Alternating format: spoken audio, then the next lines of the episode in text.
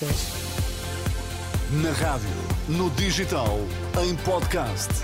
Música para sentir, informação para decidir.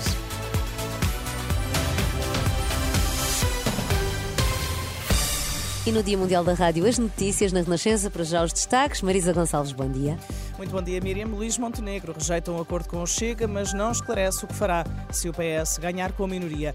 O Porto sofreu uma derrota em Aroca, está agora a sete pontos dos rivais. O líder do PSD acusou Chega de mudar de opinião todos os dias. Na última noite, no debate que juntou os dois líderes eh, na RTP, Luís eh, Montenegro acusou André Ventura de dizer tudo e o seu contrário no que toca às condições para viabilizar um governo do PSD. Quem muda muitas vezes de opinião é o Dr. Ventura. O Dr. André Ventura está a acusar-me a mim de não decidir. Eu posso ser ponderado a decidir e sou, sou mesmo. Mas quando decido, sei muito bem aquilo que decido sei muito bem para onde é que quero ir.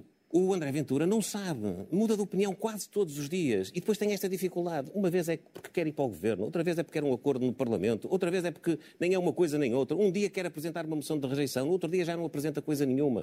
O líder do PSD que voltou a não esclarecer se viabiliza ou não o eventual governo de esquerda, caso o PS ganhe com minoria, daí o ataque de André Ventura. O Dr. Luís Montenegro tem sido sempre assim.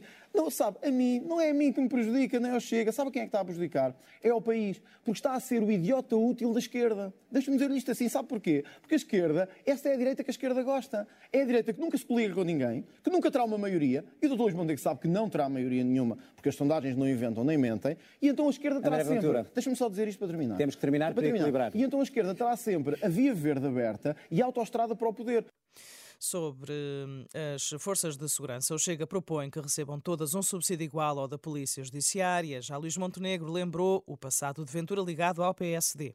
Os seus governos e os governos do PS espezinharam estes homens, humilharam-nos, tiraram-lhes o pior. Era, tiraram, era quando o André Ventura andava de bandeirinha a defender Tiraram-lhes o pior. Mas o Luís Montenegro era líder parlamentar, não era eu. Por isso o Luís Montenegro foi responsável por muitos dos direitos tirados olha, às forças de segurança. Vou dizer olhos agora nos não me olhos. interrompa. Agora não me isto olhos nos olhos. Eu era líder parlamentar e o André Ventura achava que eu devia ser líder do partido. O Luís Montenegro se acha... Não, não me lembro disso sobre a ideia de tornar possível os polícias terem ligações partidárias e terem direito à greve. Luís Montenegro fez questão de dizer que o PSD é frontalmente contra.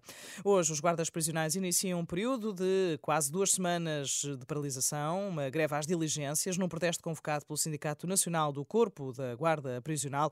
Esta paralisação vai estender-se até ao próximo dia 25. De recordar que os guardas prisionais têm vindo a juntar-se aos protestos das forças de segurança, motivados em especial pela atribuição de um subsídio de missão à Polícia Polícia Judiciária que deixou de fora não só os guardas prisionais, mas também a PSP e a GNR. É um impasse que continua. A Câmara Baixa do Congresso norte-americano rejeita considerar o texto negociado pelo Senado que prevê novos fundos para a Ucrânia. O pacote de 95 mil milhões de dólares é objeto de um braço de ferro entre os republicanos e a administração democrata de Joe Biden. Em troca da ajuda a Kiev, os republicanos exigem o endurecimento das políticas de migração.